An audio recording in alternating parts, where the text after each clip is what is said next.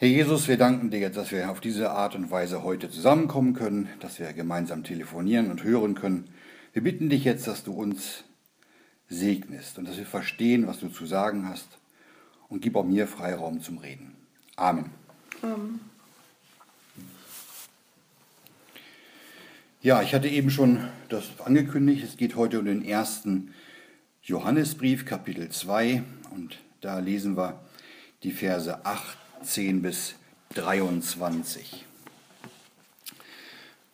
Da hat der Johannes an die Kindlein hier geschrieben. Fange ich an, Vers 18. Kindlein, es ist die letzte Stunde. Und wie ihr gehört habt, dass der Antichrist kommt, so sind auch jetzt viele Antichristen geworden.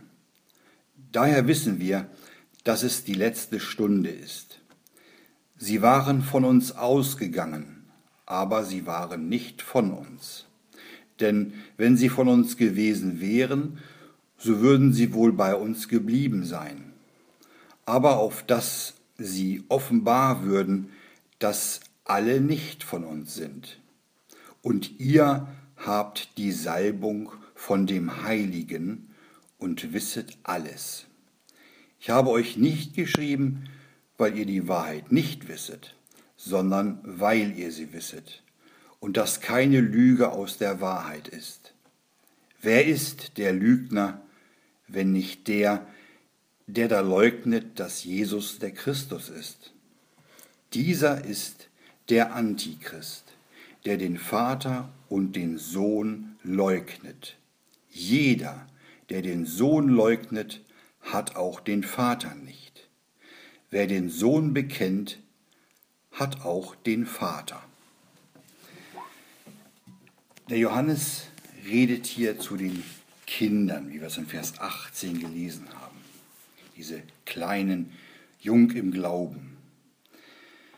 Johannes redet hier von den Gefahren, denen diese Kinder ausgesetzt sind. Er warnt sie in diesen Zeilen vor der Verführung, schreibt hier Kindlein, es ist die letzte Stunde.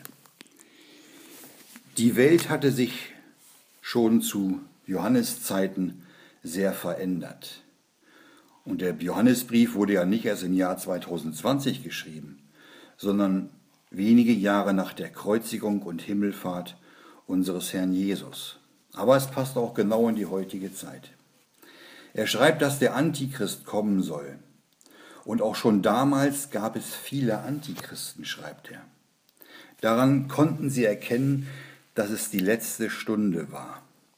Es handelte sich damals nicht um, um die Sünde eines Einzelnen, sondern es erhob sich, da der Sohn Gottes geoffenbart worden war, ein, ein förmlicher Widerstand gegen diese Offenbarung, die Gott den Menschen gegeben hatte. Man wollte das nicht. Es war nicht Unwissenheit oder, oder vielleicht ein Unglaube gegen Gott. Es war vielmehr eine besondere Form, die sich gegen den Willen Jesu offenbarte. Man konnte alles glauben, so wie es im Wort offenbart war. Aber sobald das Zeugnis Gottes durch Jesus Christus ins Gespräch kam, offenbarten jene Verführer ihren Widerstand. Sie wollten einfach nicht anerkennen, dass er der Christus sei. Sie leugneten den Vater und den Sohn. Und dieses religiöse Bekenntnis ist der eigentliche Charakter des Antichristen. Er glaubt wohl, oder behauptet das zumindest, dass es einen Christus gibt, dass ein Christus kommen wird. Doch den Mensch gewordenen Sohn Gottes und die in der Offenbarung des Vaters durch den Sohn gezeigten himmlischen und ewigen Segnungen nimmt der Antichrist nicht an. Zu erkennen ist der Antichrist daran, dass er den Vater und den Sohn leugnet. Er ist ein Lügner, indem er leugnet, dass Jesus der Christus ist. Es ist das Werk des Vaters der Lüge. Doch alle die ungläubigen Juden hatten dasselbe getan, ohne der Antichrist zu sein. Sie leugneten, dass Jesus der Christus ist. Das ist so dieser alte jüdische Unglaube. Und dieser macht einen Teil seines Charakters aus. Was ihn aber den eigentlichen Charakter des Antichristen gibt, ist, dass er die Grundlage des Christentums leugnet. Was ihn auszeichnet ist, dass er tatsächlich den Vater und den Sohn leugnet. Und das ist noch nicht alles. Diese Antichristen, von denen der Apostel unseren Text in Vers 19 redet, waren aus ihrer Mitte ausgegangen. Er schreibt hier, sie sind von uns ausgegangen. Der Abfall, der Abfall begann schon damals. Nicht, dass jene wiedergeborenen Christen gewesen wären, aber sie waren unter ihnen gewesen und sie sind von ihnen ausgegangen, lesen wir. Und leider trifft das auch auf die heutigen Tage zu. So gaben sich jene dadurch zu erkennen, dass sie nicht wirklich zur Gemeinde Jesu gehörten. Alles das wirkt oder bewirkt den Glauben der Kinder zu erschüttern. Johannes hatte sie darum warnen und befestigen wollen. In Vers 20 lesen wir dann von der Salbung. Da steht, und ihr habt die Salbung von dem Heiligen und wisset alles. Sie hatten die Salbung von dem Heiligen, steht da. Wer den Heiligen Geist hat, weiß sehr wohl, was Wahrheit ist und ist auch in der Lage zu erkennen, wo Lüge einsetzt. Und ebenso weiß ein solcher, dass keine Lüge aus der Wahrheit ist. Johannes 14, Vers 6 heißt es, ich bin der Weg und die Wahrheit und das Leben. Wir haben doch einen Vater im Himmel, der seinen Sohn für uns gegeben hat. Und dieser Vater belügt uns nicht. Aber der Vater der Lüge, der kann lügen. Lass uns mal dazu das Johannesevangelium Kapitel 8, den Vers 44 aufschlagen. Johannesevangelium 8, Vers 44. Da sagte Herr Jesus, ihr seid aus dem Vater, dem Teufel, und die Begierden eures Vaters wollt ihr tun. Jener war ein Menschenmörder von Anfang und ist in der Wahrheit nicht bestanden, weil keine Wahrheit aus ihm ist. Wenn er die Lüge redet, so redet er aus seinem eigenen, denn er ist ein Lügner und der Vater derselben. Solche wichtigen Warnungen finden wir hier auch für uns. Die letzte Stunde ist bereits gekommen, sodass wir aufpassen müssen, Acht haben müssen vor diesen Verführern, vor solchen, die aus der Mitte der Christenheit selbst hervorkommen. Er bezeichnet Gott im Allgemeinen als seinen Vater, aber ohne den Sohn Jesus Christus zu besitzen. Aber das ist unmöglich. Wer den Sohn nicht hat, hat auch den Vater nicht. Durch ihn ist der Vater offenbart worden. In ihm allein wird der Vater erkannt. Der Jesus hat mal gesagt, wer mich gesehen hat, hat auch den Vater gesehen. Unser Text zurück in Vers 23 heißt es, jeder, der den Sohn leugnet, hat auch den Vater nicht. Wer den Sohn bekennt, hat auch den Vater.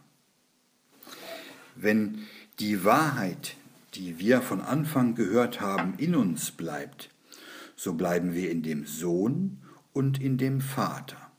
Denn diese Wahrheit ist die Offenbarung von dem Sohn. Und sie ist auch durch den Sohn offenbart worden, der die Wahrheit ist. Sie ist lebendig, wenn sie in uns bleibt. Und so besitzen wir, wenn wir die Wahrheit haben, den Sohn und in dem Sohn auch den Vater. Im Johannesevangelium Kapitel 17, der Vers 3, kann ich mal eben vorlesen, Johannes 17, Vers 3, heißt es, dies aber ist das ewige Leben, dass sie dich, den allein wahren Gott und den du gesandt hast, Jesum Christum, erkennen. Johannes hatte die Zuversicht, dass die Salbung, die sie von Gott empfangen haben, in ihnen blieb, so dass sie nicht nötig hatten, von anderen belehrt zu werden. Denn dieselbe Salbung belehrte sie über alles. Diese Salbung war die Wahrheit, denn es war der Heilige Geist selbst, der im Wort wirksam war. Und dieses Wort war die Offenbarung der Wahrheit von Jesu selbst. Und es gab keine Lüge in ihm oder darin. Sie sollten in ihm bleiben, so wie der Heilige Geist sie es lehrte. Wir müssen beachten, dass alles, was nicht mit dem Worte Gottes übereinstimmt, Lüge ist. Und wir wissen, dass keine Lüge aus der Wahrheit ist. Indem auch wir die Wahrheit von Gott empfangen haben, ist alles, was nicht aus der Wahrheit ist, Lüge. Und ferner wissen wir, dass die Salbung, die uns über alle Dinge belehrt, was die Wahrheit ist, und dass es keine Lüge in ihr gibt. Die Salbung belehrt uns über alles, über die ganze Wahrheit als Wahrheit Gottes. Darum ist alles, was nicht mit der Wahrheit übereinstimmt, Lüge. Geschwister, hören wir auf die Stimme des guten Hirten? Der Jesus sagte doch, meine, meine Schafe hören meine Stimme. So hören die Schafe die Stimme des guten Hirten. Ja, und wenn uns ein anderer ruft, durch den Heiligen Geist wissen wir, dass es nicht seine Stimme ist. Und das genügt. Wir fürchten uns und fliehen vor der fremden Stimme, weil wir die Stimme nicht kennen. Johannes 10, Vers 5, das können wir nochmal eben aufschlagen und lesen. Johannes 10, Vers 5.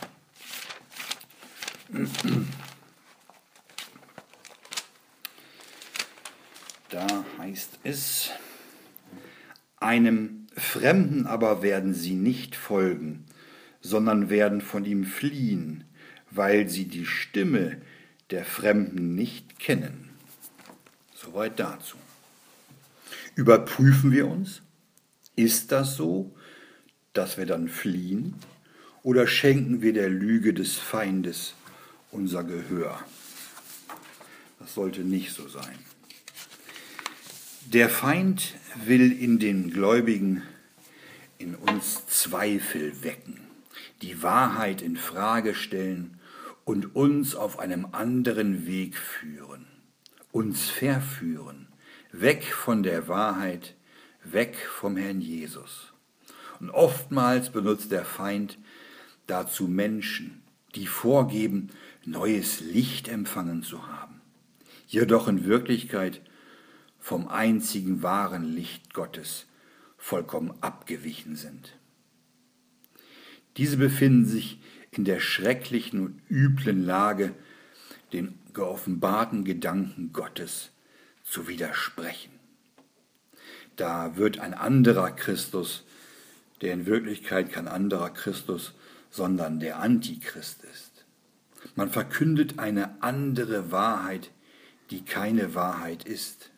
Lügen und Menschengebote werden verbreitet. Wenn wir nicht haarscharf am Wort Gottes bleiben, dann stehen wir in unmittelbarer Gefahr, vom brüllenden Löwen verschlungen zu werden. Jesus Christus war in dieser Welt, jener selbe Christus, der sich jetzt in der Herrlichkeit Gottes befindet. Christus ist überall derselbe. Gott geoffenbart im Fleische, der Erstgeborene aus den Toten. Wir haben ihn als unseren Hohepriester im Himmel. Nochmal auf unseren Text zurückzukommen, 1. Johannes Kapitel 2.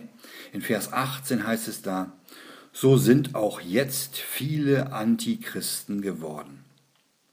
Darum war es das Anliegen des Johannes, die Herrlichkeit des Sohnes Gottes und sein Erlösungswerk in jeder Hinsicht festzuhalten, ihn groß zu machen und zwar als derjenige, der Gott, den Vater dieser Welt offenbarte. Und genau das versucht der Teufel, Satan genannt, zu verhindern. Durch falsche Lehrer und falsche Lehren, die ablenken von Jesus und Zweifel und Unglauben sehen. Den Menschen wird zugeflüstert und das Wort Gottes wird in Frage gestellt. Du bist schon in Ordnung. Du bist gerecht. Gott kann stolz auf dich sein. Das ist Hochmut und das ist eine Wesensart des Teufels. Das ist der Geist des Antichristen. Die Menschen in Sicherheit wiegen und sie belügen. Jesus brauchst du nicht. Du bist schließlich getauft und, und konfirmiert. Du hast die Kommunion oder Jugendweihe gefeiert. Du bezahlst auch deine Steuern. Und eines noch, schau nur, es gibt viel schlimmere Menschen als dich. Du bist völlig in Ordnung. Aber es heißt doch im Wort Gottes, dem Demütigen schenkt Gott Gnade, nicht dem Hochmütigen. Wenn wir demütig sind, dann schenkt Gott uns Gnade. Und durch diese Gnade sind wir dankbar für alles, was er uns gegeben hat und was uns noch erwartet. So haben wir auch Gehorsam zu seinem Wort. Ein Beispiel dazu können wir ja mal in unserer Familie gucken, wo wir Kinder haben. Wenn wir uns ein ungehorsames Kind ansehen, dessen Herz nicht gehorsam ist, so ein Kind wird sich immer rausreden. Es neigt dazu, sich zu entschuldigen. Wirklich, das wusste ich nicht. Das hat mir niemals einmal gesagt. Warum hast du mir das nicht vorher erzählt? Es versucht sich rauszureden. Ein gehorsames Kind ist aber anders. Es achtet auf die Blicke und das Handeln seiner Eltern und weiß ganz genau, was Recht und Unrecht ist. Es weiß ganz gut, was seinen Eltern gefallen würde. Genauso sollten wir als gehorsame Kinder den Willen unseres Vaters achten. Die wahre Grundlage für einen Gläubigen und das, was Gott gefällt, besteht doch darin, etwas nicht einfach darum zu tun, weil es richtig ist, sondern weil es Gottes Willen entspricht. Ein Leben, das im Gehorsam geführt wird, ist ein ganz anderes Leben und hat einen ganz besonderen Antrieb. Etwas zu tun, nur weil es richtig ist, geht an Gott und seinem Wort vorbei. Man macht sich selbst groß. Ausschließlich der Gehorsam macht einen Menschen klein und stellt Gott an den richtigen Platz. Aber ein Antichrist leugnet den Christus. Mehr noch, er leugnet den Vater und den Sohn. Er leugnet die Auferstehung und das ewige Leben. Dieser antichristliche Geist war schon damals vorhanden. Paulus hatte dann in den Thessalonicher Briefen, im zweiten Thessalonicher Brief, Kapitel 2, ab Vers 3 an die Thessalonicher geschrieben.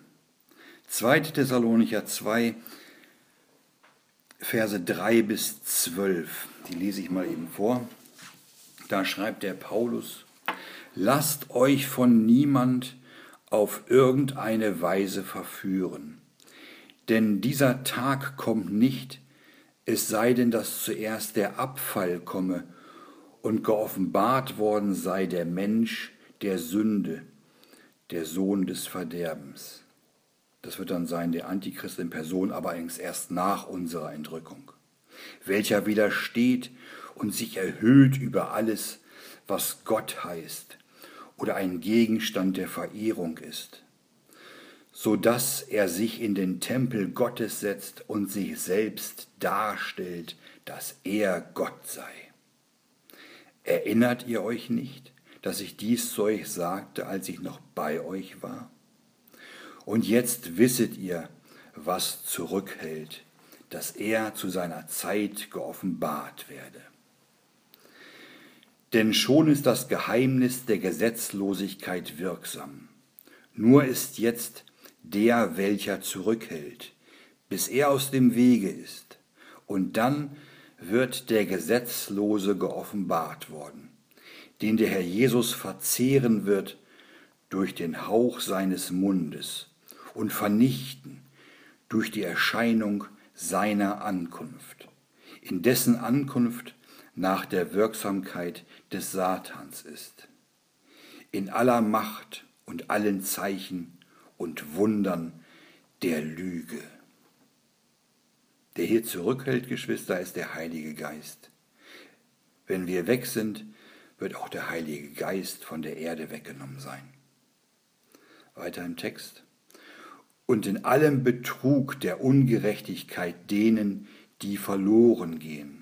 Darum, dass sie die Liebe zur Wahrheit nicht annahmen, damit sie gerettet würden. Die haben die Liebe zur Wahrheit nicht angenommen. Wir wissen, dass Gott die Liebe ist. Und die Wahrheit ist nach Kolosser 1, Vers 15 und Epheser 1, Vers 13 sein Wort, das Wort Gottes.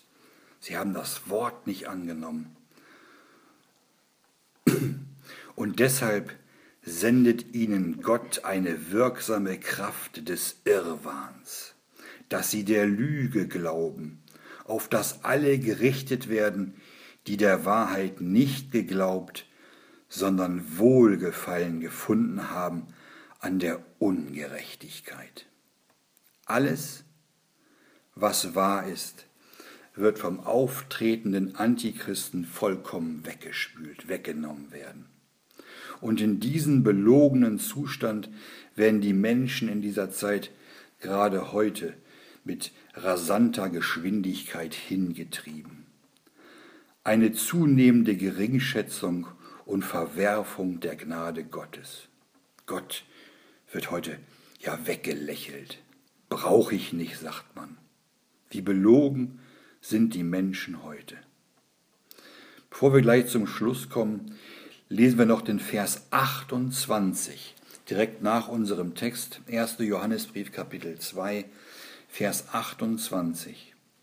Da schreibt der Johannes, und nun, Kinder, bleibet in ihm, auf dass wir, wenn er geoffenbart werden wird, Freimütigkeit haben und nicht vor ihm beschämt werden bei seiner Ankunft. Seine Ankunft ist nahe, Geschwister. Wenn wir in ihm bleiben, sein Wort halten und tun, was er sagt, als Schafe auf seine Stimme hören, dann werden wir nicht beschämt bei seiner Ankunft, sondern haben Freimütigkeit, ihn freudig anzusehen. Da wird unser Blick nicht nach unten gesenkt sein, sondern wir werden Freimütigkeit haben, ihn zu schauen. So viele Gemeinden gehen heute kaputt. Von den großen Kirchen will ich gar nicht reden. Überall hält der antichristliche Geist Einzug, weil sie Wohlgefallen an der Ungerechtigkeit gefunden haben, heißt es, an der Sünde. Und weil sie der Lüge glauben und der Wahrheit nicht glauben. Die Lüge, der Vater der Lüge ist der Teufel, dem glauben sie, dem gehen sie auf den Leim. Und die Wahrheit, das Wort Gottes, das lehnen sie ab. So ein bisschen Wort Gottes, ja, aber nicht mehr.